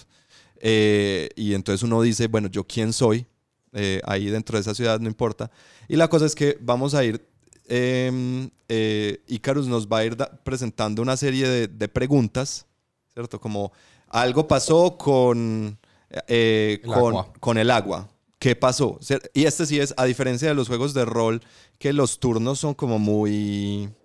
¿Cómo se dice? Como que no... Los turnos, en, en- en un juego de rol más tradicional, los turnos son muy... Muy... Sí, como muy... Muy eh, difusos, eso. ¿cierto? Como Es que, yo puedo... decir aéreos. Eh, yo puedo jugar, pero después Mari juega y después yo juego y después Mari vuelve y juega. Pues no hay, no hay como un orden, ¿cierto? En, en, es- en Icarus sí va en orden. Entonces yo destapo la carta y dice, algo pasó con el agua, ¿qué pasó? Y yo tengo que decir qué fue lo que sucedió. Y después tengo que tomar una serie de dados eh, y tirarlos. Y los dados son unos dados de seis grandecitos, eh, redondeados en las esquinas. Eso es importante, ya les voy a contar por qué. Y en una sola cara tienen un símbolo. Las otras caras son de, de, de- son vacías, Ujú. ¿cierto? Y eso es lo que va a definir si, si, si, si se dio lo que vos dijiste o si no. Bueno, eso no es tan importante. La cosa es que así se va desarrollando la historia, pero luego de cada tirada, no recuerdo si son los que salen con cara o los que salen sin cara, no No recuerdo me acuerdo. no importa, se van poniendo uno encima del otro formando una torre, como un obelisco, ¿cierto? Y uno también tiene que definir qué es esa torre, pues qué simboliza esa torre. Y la cosa es que el juego, en algún momento, esa torre, pues como si, si todos hemos jugado a hacer una torre de dados, eh, llega un momento en que la torre cede Falso. Las torres son infinitas, no, no caen, nunca.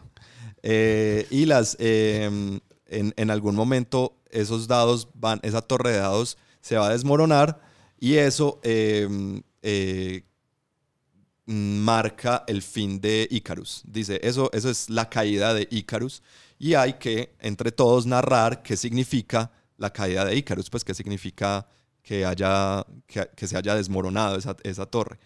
Eh, entonces es un juego también que tiene como estos gimmicks que le, que le atraen tanto a Santi. Sí, Y además, eh, pues es de esos que también es GMless, se juega en una sola sesión y hace un montón de cosas. Y uno con también hace muy como poquito. mapita. Sí, uno va mapeando cositas y uno queda como con ciertos recuerdos de... Eso me gusta también, como que queda, uno queda como con souvenirs del, y se marchó. del mundo. Eh, eh, por ejemplo, yo quería traer aquí a Time Story. No sé si es un juego de rol o es un juego de mesa. Busqué en internet, decía un juego de rol, eh, pero Alejo me dice que es un juego de mesa. Pero eh, me hizo sentir que era un juego de rol, Ajá. por lo que éramos agentes. Y lo que más me gustó era que, o sea, uno, uno es un agente y uno viaja eh, y puede ser cualquier cosa. Puede escoger ser eh, mm, la llorona del manicomio, pues un montón de cosas. Entonces, me gustó eso de ese juego porque no hay tantas mm, habilidades, eh, sino que es como, mira, tienes este personaje y vamos a, a encontrar la pista sobre qué pasó con tal cosa. Pues hay una aventura. Sí. Eh, y eso me gusta, que no, tiene, no, no requiere tantas habilidades y es simple el personaje que uno tiene y con eso puedes cumplir lo que, o sea, la misión del juego, pues. Ajá. Eso me gustaba mucho de ese juego y quería saber ustedes qué pensaban. ¿Es un juego de rol o es un juego de mesa? ¿O es ambos? Pues es algo mezclado. Pues yo lo veía como un juego de mesa, pero ahora con lo que me estás diciendo me pones a dudar. Porque sí tiene muchos elementos de juego de... Es, es que De es un, es un rol. juego que es, que es pesado de narrativa, o sea, que la historia es muy importante. Sí. Y, y la historia, o sea, y mira que em, la motivación del juego es descubrir qué pasa Ajá. en la historia. Por lo regular los juegos no tienen esas motivaciones, los juegos de mesa no tienen esas motivaciones. Por lo regular la lo- las motivaciones de los juegos de mesa es ser el mejor granjero, eh, tener ma- mayor oro Obviamente es el o- mejor granjero. o ser el más Granjero el de más todos. culón de Catán, pues, ¿sí me entiendes? De todos. Entonces, eh, eh, ¿qué pasa? Que como en ese juego estamos persiguiendo tanto ver una historia y la revivimos varias veces para llegar un poquito más allá, de pronto por eso piensa uno tanto como en, en, en rol, pero más que rol yo creo que es, es la narrativa lo que le hace creer a uno eso. Pero entonces, un, bueno, explíqueme bien entonces qué es un juego de rol. Porque, o sea, un juego de rol es un juego narrativo. Eh, Ok. Yo creo que eh, tiene varias cosas. Pues por un lado, en un juego de rol se trata de tu personaje y la actuación que hay ahí. El ¿cierto? rol. De tomar un rol. Ese rol puede ser una persona concreta o puede ser como unas fuerzas un poquito más abstractas. Ok. Tienen, creo que otra cosa es que suele ser que los juegos de rol son abiertos. Entonces, a veces hay juegos de rol que tienen un final claro y que todos sabemos, por ejemplo, hay muchos que es como una corriente relativamente nueva, que es como todos nos vamos a morir al final del juego. sí. Eh, y uno sabe común. que va para allá, pero no sabemos cómo vamos a llegar allá. Ok. En Time Stories lo que yo veo tiene, digamos como yo lo veo es, para mí no es de rol porque uno puede jugarlo sin actuar absolutamente nada. Uno puede jugarla solo mecánicamente si quiere. Sí. Mientras que un calabozos y dragones sin eso es como, pues, ¿y entonces qué hacemos acá? Sí, no se puede. Ok. Eh, y otra cosa también es que por eso mismo eh, ya está escrita la historia, ¿cierto? O sea, es más como cuáles son los pasos que tomamos para descubrir esa historia, como decía Alejo, y resolver el misterio. Eh, incluso en estos que decimos que son juegos de rol donde no hay un máster, Ok. que son GMless, igual es abierto y entre todos estamos construyendo la historia. Entonces, por ejemplo, en Icarus sabemos que es, es algo que representa esta ciudad que va a caer, pero nosotros entre todos narramos qué es todo eso. Como cae. Y es abierto y que nos encontramos y todo eso. Para mí, cuando lo decías, yo estaba pensando, creo que es un juego de mesa que si uno lo juega y uno empieza a actuar, porque te da Sí. esa posibilidad de meterte, pues, como, sí, como en, en un rolcito que te da, eh, puede ser un abrebocas para decir, ah, de pronto me gustan los juegos de rol, Ok. ¿cierto? Puede ser por ese lado, como que se puede jugar de las dos formas como yo lo veo, pero te da la posibilidad de jugar un poco de rol en un juego de mesa. Eh, yo lo veo así, Mari. No sé qué tan de acuerdo están los expertos. No, ah, para Vamos mí, a llamar a un experto. para mí tiene mucho que ver con eso, eh, pero yo lo miro más es como un juego eh, narrativo, pues, en cual la historia es, es número uno y por eso nos da el sentimiento muy similar a un juego de rol que por lo regular es siguiendo una historia. Pero sí, San- lo que dice Santi es muy cierto y es que la historia ya, así no la sepamos, ya está escrita Ya es así. y no la escribimos nosotros. Ah, listo. Que creo que es el tema que hay, hay otro juego que Andy te va a poner en el paredón. Eh, Gloomhaven, Ajá. que se supone que es como, oh, vamos a simular la experiencia de jugar un Calabozos y Dragones o algo así. Eh, ¿Te parece un juego de rol? O en ese No, no, no, sentido, es un juego porque, de mesa. porque tiene como, es muy parecido, tiene como, soy un personaje, estamos en situaciones, vamos descubriendo la historia. Sí, pero Gloomhaven, aunque Gloomhaven tiene este elemento de, de escoge tu propia aventura, ¿cierto? Y, en- y uno en cualquier momento, pues uno puede irse por un millón de ramas que tiene ese, ese juego. Pues ese juego se pueden jugar, creo que tiene en total como, pues el base tiene como noventa y pico de, de- de escenarios, pero nosotros completamos toda la historia en cincuenta y pico. ¿Cierto? Entonces no hay que jugarlo todo y, y- y puede ser diferente.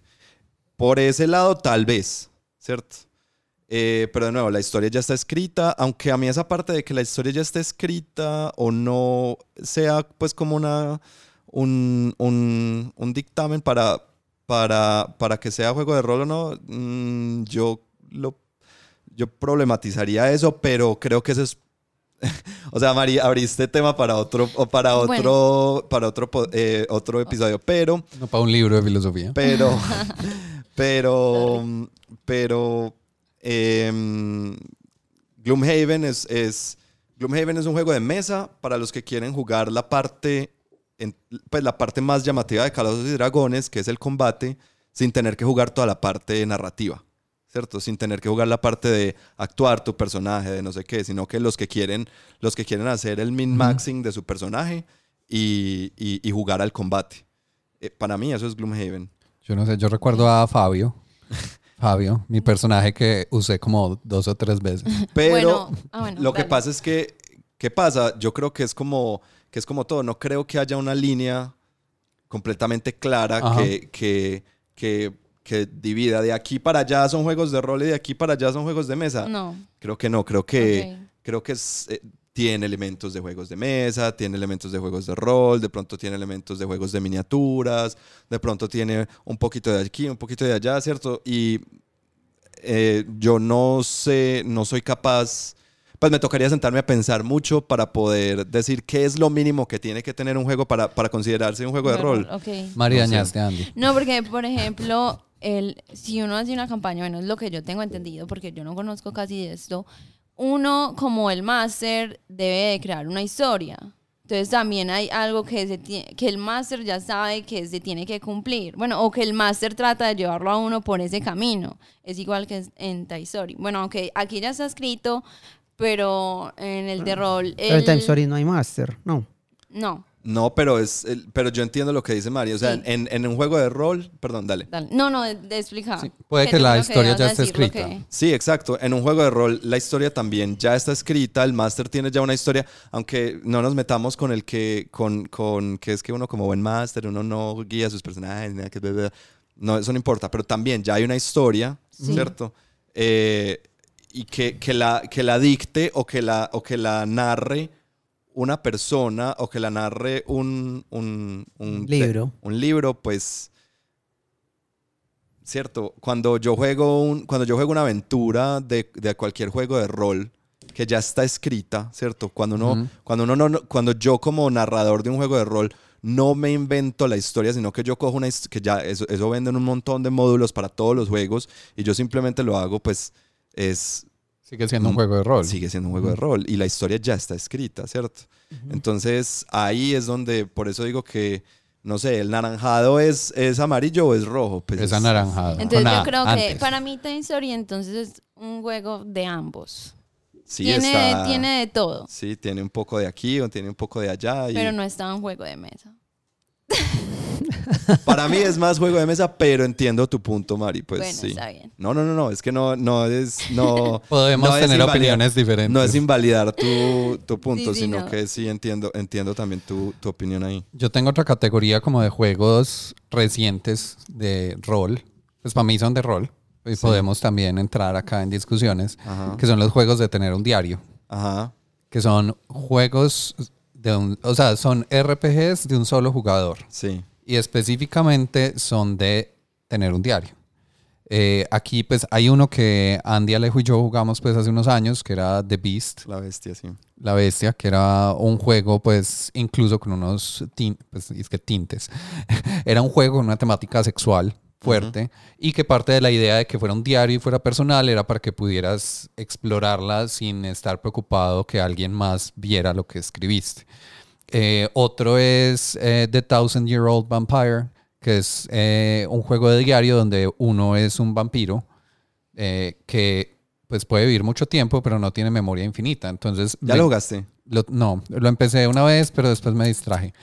Eh, si quieren, lo jugamos. Te O sea, estoy mirando y te estoy juzgando. lo podemos Santi. jugar. Es- Así, así de a la memoria del vampiro. Sí, yo soy, yo soy el vampiro, siempre lo fui.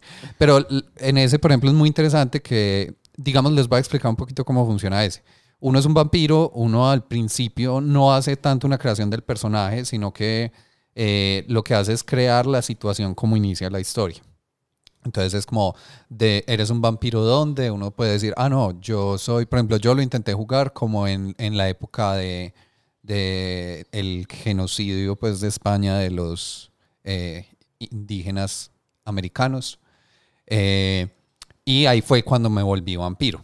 Y uno empieza y no sé qué. Entonces lo que pasa es que tú tiras un dado y el dado simplemente te dice cuál es la próxima situación sobre la que tienes que escribir en tu diario. Y uno tiene una lista pues como de personas que conoce, de eh, no, no habilidades, sino como cosas que tiene. Entonces es como, yo tengo una carreta y un machete. Listo, todo bien. Yo puedo usar eso cuando resuelva las situaciones. Pero en este, como mi memoria es limitada, yo solo me acuerdo como de las últimas, voy a inventarme, cinco situaciones y tengo que ir borrando las otras. Entonces se me olvida la gente, a veces la situación que me dice es como, te quedaste dormido 20 años porque sos un vampiro y la gente que conocía se murió. Eh, y simplemente es uno escribir un diario al respecto. Hay otro juego que no lo conozco también, solo sé la premisa, que es del mismo diseñador, que me suena muy interesante. Se llama Artifact, como artefacto. Y se trata de uno, pues más o menos, uno es como un arma de esas que se encuentra como en la guarida de un dragón, que es un arma así mágica, mítica, wow. Y uno cuenta la historia de toda la gente que se encuentra esa arma, que se muere y la deja tirada en algún lugar y alguien más se la encuentra y es uno contando estas historias. Eso está muy bacano. Sí. Eh, ese, el- Suena ese muy autor es muy interesante. Uf. Tiene otro sobre parecido, no me acuerdo bien cómo se llama, pero es sobre naves espaciales, que es como, hacete de cuenta el Millennium Falcon, ¿cierto? Sí. Que tiene como, que es como, no, es, es- o sea, es, es como una nave legendaria.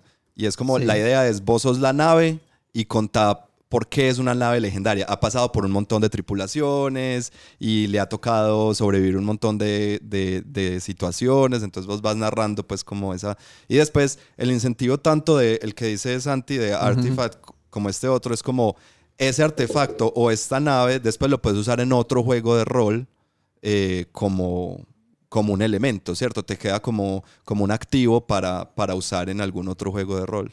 A mí de estos me parece que es muy interesante, no tanto el sistema de juego, porque suelen ser juegos muy sencillos, sino muy interesante, pues como ese ejercicio solitario de juego, pero que lo logre hacer de forma, o por lo menos vendérmelo de forma que yo digo como, ve, sí, yo haría esto, porque yo soy muy, muy reacio, pues especialmente en juegos de mesa, los juegos de mesa de un solo jugador, pues yo digo, pues para eso juego un videojuego, Ajá. o me veo una serie, o me leo un libro. Pero en esto sí es como, "Ah, ¿qué le pasará al vampiro? Pero mira que ahí ese tiene menos elementos comunes por con eso- lo que llamamos un juego de Por rol. eso les que- traía la sí. pregunta. Time Stories.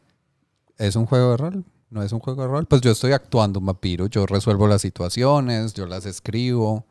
Es fantasioso. Pues tiene, tiene Pero muchos pues, elementos. en realidad no estás actuando un vampiro, o sea, ¿Qué es actuar, Alejo? exacto, porque no hay una audiencia. Ah, entonces si yo juego un Hay juego... que jugarlo con gente mirando. Claro, obvio. Somos, o sea, si un bosque se cae en la mitad de un, de un, De eh, un pero bosque, si- un árbol. Si un árbol se cae en la mitad de un bosque y no hay nadie para escucharlo hacer ruido, no. Obvio no. Pues no sé. Ay, eso es una, o sea, habría que. Eso es una pregunta para los filósofos de ¿Qué nuevo. piensan qué pereza. ustedes, seguidores de la mesa? No, lo men- Sí. no los mencionen que nos llegan. Sí, digamos, a mí me parece más... Siendo que también creo que están en el área gris. Creo que es un juego narrativo. Me parecen más de rol que Time Stories. Aquí como para pelear con Mari. A mí la verdad me parece que... Que, que, que gonorreíta. A mí me parece más No sé, un rol juego- Time Stories porque uno está jugando un rol.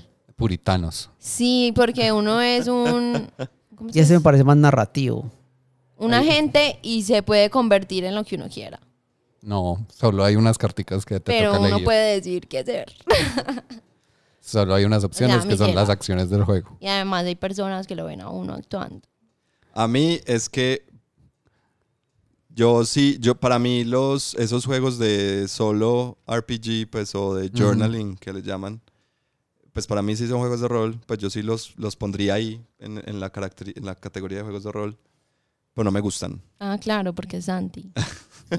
Tengo rosca, al parecer. Me acabo de dar cuenta. Voy a usarla. Em, eh, no, ya he intentado, he intentado un par. Eh, intenté ese el de la nave espacial y no, no. Me desmotivo de una. lo lo pues, mío no es ser una nave espacial. em, Cosas que pasan. no, sí, no, simplemente no me, no me encontré ahí. Y hay un montón de gente que le encanta, pues, o sea, y, es, y ese autor está súper famoso en, en, en, en, en el mundo de los juegos por, porque ha encontrado como un nuevo nicho o, o una nueva, sí, un nuevo nicho dentro del hobby, ¿cierto? Em, pues o ha propuesto ideas nuevas dentro de ese nicho, pues porque él no fue el primero que hizo ese, ese pues él no fue el que lo creó, ¿cierto? Pero no, no es, es- esa parte no me atrae a mí, la parte del solo journaling. No, a mí, no a mí ahí es donde entro como jugador teórico de juegos de rol.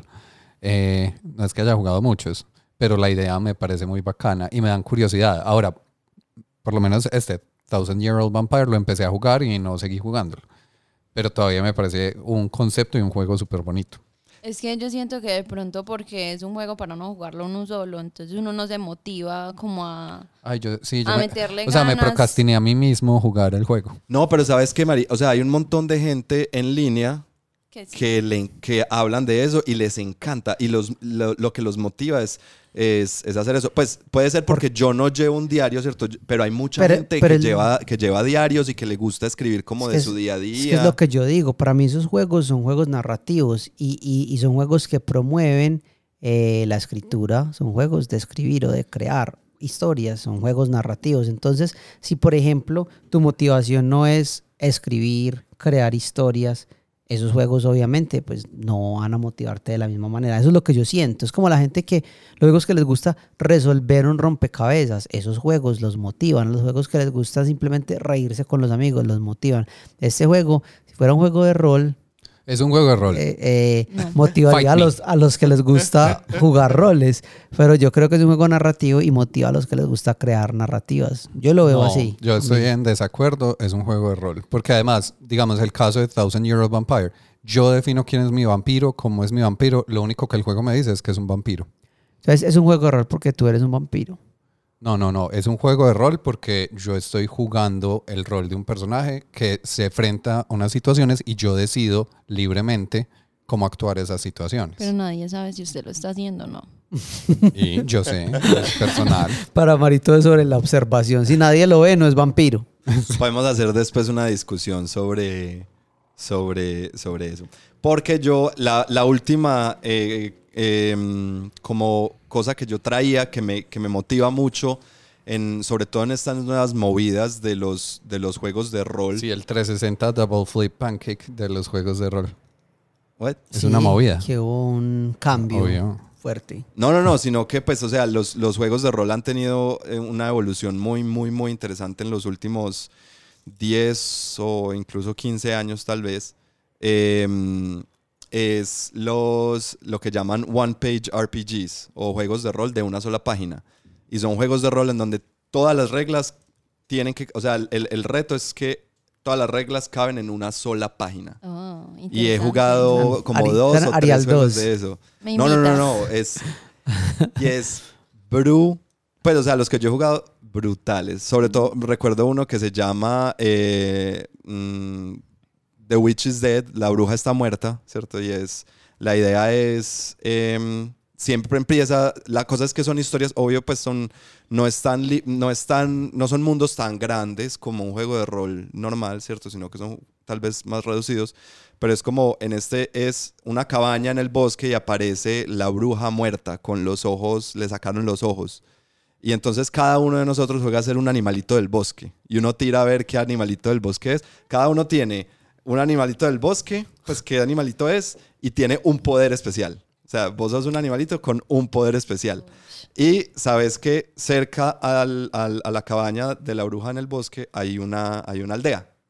Eh, y ahí, entonces la idea es encontrar los ojos de la bruja eh, y traerlos porque cuando traigas, pues cuando le vuelvas a poner los ojos a la, bruja, la bruja pues vuelve a, pues revive, ¿cierto? Y nos mata. Eh, reviva. No, porque se supone que uno, so- uno es animalitos como ayudantes de la, de Ah, la bruja. Ay, pero suena súper interesante. Es- Eso no es un juego de rol. Sí. Es bru, se los juro, es brutal. Lo he jugado dos o tres veces, me parece. Uy, es demasiado divertido. Dura, puede durar por ahí una hora o dos horas. Y es, o sea, porque es, a- al ser tan poquitas reglas y tan, y tan como, o sea, no se toma en serio a sí mismo, un- permite una exploración mucho más, eh, Ah, o no mucho más, amplia. no, no mucho más libre, eh, o, una expresión distinta, muy diferente a lo que uno viene jugando en todos los juegos de rol. Entonces, y, y al, y al tener, cierto, mira que ya tiene la historia, o sea, la historia ya tiene un principio y tiene un final, pero todo lo que pase al en- entre eso, pues es una incertidumbre total. ¿Y cómo lo vamos a lograr entre, eh, pues, siendo animalitos del bosque? ¿Cierto? En- en- una vez yo fui una araña con el poder de, creo que yo podía animar un objeto, pues hacer como que un objeto se animara y no sé qué. Entonces cosas pues por el estilo.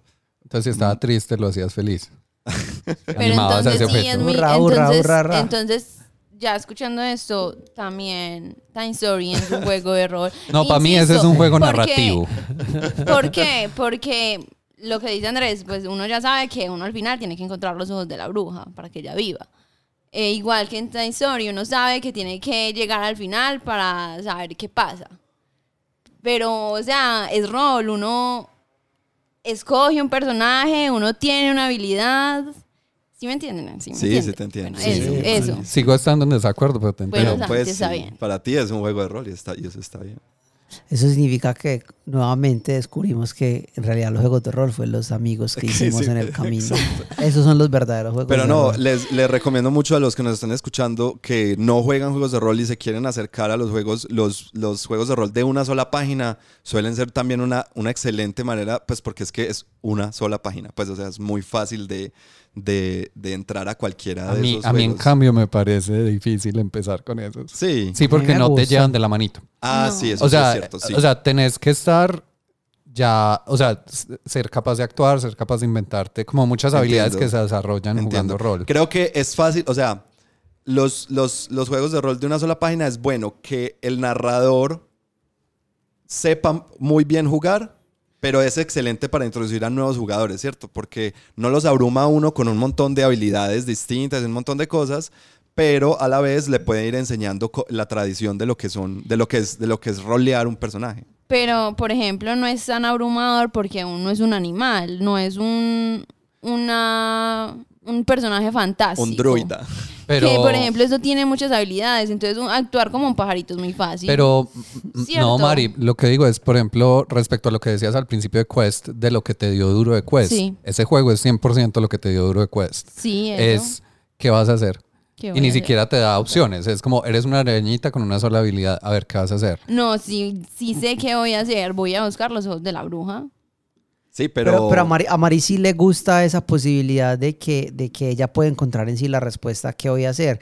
Lo que pasa es que, por ejemplo, como druida, cuando le dicen qué vas a hacer, esperan que haga lo que el druida haría. Y. Mari no sabe qué es lo que el druida haría porque Mari no está tan familiarizada con qué se supone que es lo que los druidas hacen. Sí, Ya. yo creo que es porque, bueno, con las personas La que jugamos esencia. siempre están como a la expectativa de que yo haga lo que haría un druida. Bueno, si ellos fueran un druida, eso es lo que yo creo. Pero yo no sé actuar como un druida, yo no sé. Eso es lo que me es difícil, pues sí, es eso. No es tan fácil como uno conocer todas las habilidades del personaje. No, pues uno tiene que haber el, leído el personaje es sencillo, eso. entonces eso da libertad a que se puedan hacer más cosas, pero que tú las eliges, no las que se supone que deberías hacer porque ya hay una fórmula, ya hay un sistema, ya hay una responsabilidad, que es lo que el druida hace. El druida se supone que hace eso, entonces busque entre sus 100 sortilegios cuál es el que sirve para esta situación en específico, que eso es lo que pasa muchas veces. Yo lo que quiero decir es esto, y es volver a la pregunta. ¿Qué me emociona a mí de los juegos de rol? Y lo voy a explicar de manera muy sencilla. Lo que a mí más me emociona de los juegos de rol es que, observen esto, una, una propiedad intelectual saca una película o saca un cómic, digamos que salió Stranger Things, una buena, un buen ejemplo. Ya me aburrí. Entonces salió Stranger Things. Stranger Things se volvió muy popular, los niños ven esa historia, ¿cierto? Entonces, ¿qué buscan las, las, las, estas, estas propiedades intelectuales? Buscan como llevarle a la gente otras formas de vivir ese mundo de Stranger Things, o de Batman, o de los Avengers, entonces o de Game crean... of Thrones. Exacto, entonces listo, está la, la Game of Thrones, está la serie, entonces después dicen, bueno, entonces algo más, entonces eh, de pronto un parque de diversiones crea una montaña rusa de Game of Thrones, o, una, o un restaurante, una, un lugar que vas como si fuera Game of Thrones y te sientas con la casa a la que perteneces, o en Harry Potter está el juego, todo eso. Yo creo que los juegos de rol son como la, la, o sea, la, la frontera más allá de una experiencia inmersiva de cualquier mundo que a uno le guste. Porque imagínate, por ejemplo, cuando yo me acuerdo que cuando yo vi Men in Black, me encantó. Y yo dije, como, ah, qué bacano jugar Men in Black. Y encontré luego un juego de rol de Men in Black y me pareció lo mejor.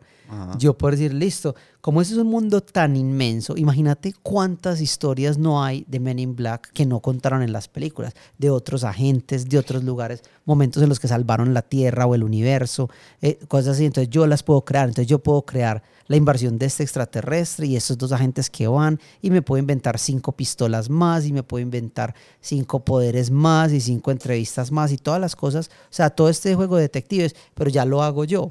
Entonces yo, a mí lo que más me emociona en los juegos de rol es que te permiten una, una, una experiencia inmersiva en un mundo donde vos literal creas las reglas y los límites de ese mundo. Porque yo digo que, o sea, piense cualquier película, cualquier libro, lo que sea, y yo le, y, y, y, y si, y si vos te imaginas cómo sería el juego de rol de eso, ya es como que abrir la experiencia a algo, wow, mucho más allá porque ya vos lo vivís. Claro. Con la imaginación, pero vos lo vivís. Ser un vampiro que tiene un diario que se le olvidan las cosas. Wow. Deberían sacarle un juego de rol a ese juego tuyo. No, sería bacano el Lo juego de rol de Thousand Year Old Vampire. Si tan solo Alejo lo jugara y, tu- y tuviera herramientas para hablar rol. que no fueran especulaciones. El juego de rol.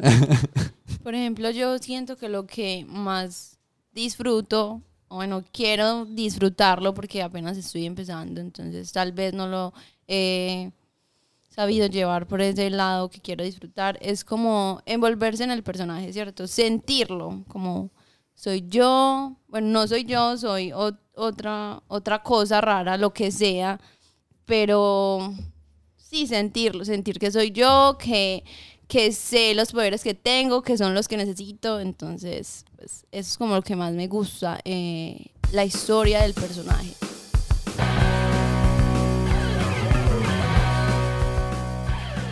Bueno, eh, creo que hablamos ya un buen rato. Gracias por escucharnos. Esperamos que les haya quedado, eh, que les haya eh, quedado algo nuevo, que hayan aprendido cosas nuevas. Que si no se han acercado al mundo de los juegos de rol, ojalá de acá puedan sacar algunas ideas eh, para adentrarse en este mundo tan gigantesco, porque es, como decíamos al principio, es tan o tal vez más grande que los juegos de mesa. Y como digo de los juegos de rol, igual lo mismo que digo de los juegos de mesa, tal vez no es que no te gusten los juegos de rol, eh, probablemente no has encontrado el juego de rol para ti porque hay, como dijimos, hay muchos, muchos, muchos juegos y muchos tipos eh, de juegos de rol. Eh, Muchas gracias de nuevo por escucharnos, porque recuerden que sin ustedes al otro lado, pendientes de lo que nosotros hacemos, comentando, opinando, el podcast de la mesa no es nada. Y recuerden que el podcast de la mesa lo pueden encontrar presente en todas sus redes sociales como La Mesa Medellín. Estamos en Facebook, estamos en Instagram, estamos en YouTube y también estamos en todas las plataformas de podcast eh, como el podcast de la mesa. Además de eso, también tenemos todo nuestro contenido disponible en un solo lugar, que sería nuestra página web en www.lamesa.club. Ahí pueden escuchar el podcast. Si no les gusta seguir ninguna de las otras plataformas de podcast, ahí lo pueden hacer directamente. Y no olviden darnos like, comentar, suscribirse y compartir. Si les gustó el podcast y si no también, ranquenos pero bien. O pues. eh, y hagan una reseña. Siempre la mejor forma pues es decirle a otras personas, así sea obligarlas pues contra su voluntad, a que nos escuchen. Eh, apoyamos eso pero suavemente. Y en la descripción de este episodio van a encontrar varios de los juegos que mencionamos. También si nos quieren apoyar más directamente está eh, eh, www.buymeacoffee.com slash la mesa Medellín donde nos pueden hacer donaciones. El link igual estará en la descripción. Entonces nada, eh, muchísimas gracias, nos vemos en una próxima. Yo soy Andy. Yo soy Mari. Yo soy Alejo. Y yo soy Santi. Chao. Chao. Chao. Bye bye.